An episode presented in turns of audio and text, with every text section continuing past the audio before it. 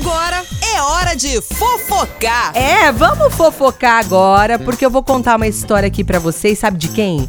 Do Pedro Leonardo. Quem é ele? É o filho do cantor Leonardo, sabe? Ele tá aí na justiça, brigando na justiça pra não pagar uma dívida que ele tem.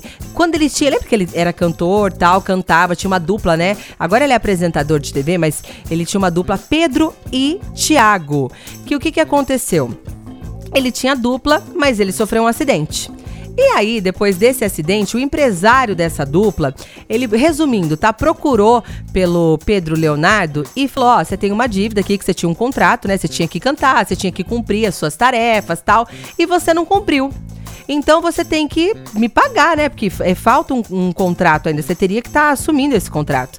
Então você precisa me pagar. Então assina aqui que você me deve esse valor. Ele foi lá e assinou. E aí não pagou, né? Esse valor que ele estava devendo. E esse empresário foi, entrou na justiça para receber esse valor. Só que o que, que acontece? Quando esse empresário procurou pelo Pedro Leonardo, filho do cantor Leonardo, foi logo depois do acidente.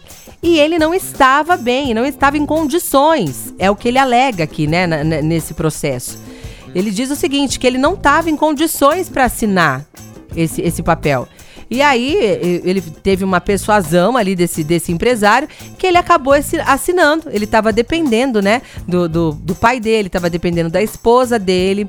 E nesse momento, né, ele acabou assinando, mas ele não sabia bem o que ele estava fazendo né?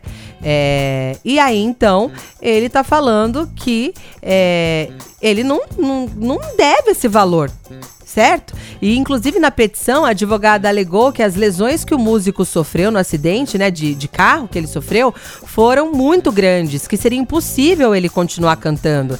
Ela falou assim: ó, as lesões sofridas no acidente se tornaram uma barreira é, para a continuidade da dupla com seu primo Tiago e para o cumprimento das obrigações assumidas no contrato firmado como réu. Aqui, no caso, né, que eu lendo toda essa história, eu sabendo dessa história, eu não tenho que comentar nada, porque na verdade quem vai decidir isso é o juiz, mas pelo amor, né, gente? Que situação. Eu acho que é agir de má fé fazer um negócio desse com o menino. Porque assim, ele sofreu um acidente.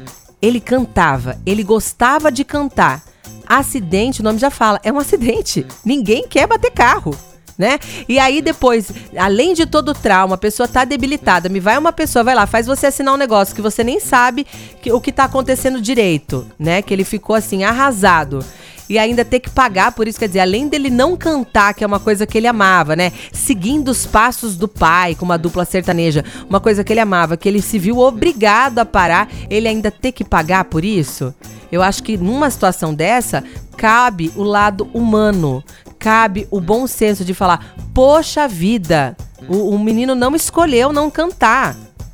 Sabe, nessa hora a gente fica assim, poxa vida, que, que, que ser humano, né? Ser, tudo ser visar dinheiro. Tem situação que a gente não tem que ir por contato por nada. A gente tem que analisar, olha, ele não gostaria de parar de cantar. Eu, eu lógico, eu tava dependendo, é, investir na dupla, né? Porque muitas vezes também o empresário colocou uma grana ali, dependia daquele dinheiro e tal, mas o menino não fez nada por querer. Eu tô dando minha opinião aqui, tá? Minha, minha simples opinião aqui de uma locutora, que eu acho que não, eu acho que tá certo ele de não querer pagar porque ele mais do que ninguém não gostaria de ter parado de cantar, não teve culpa do que aconteceu.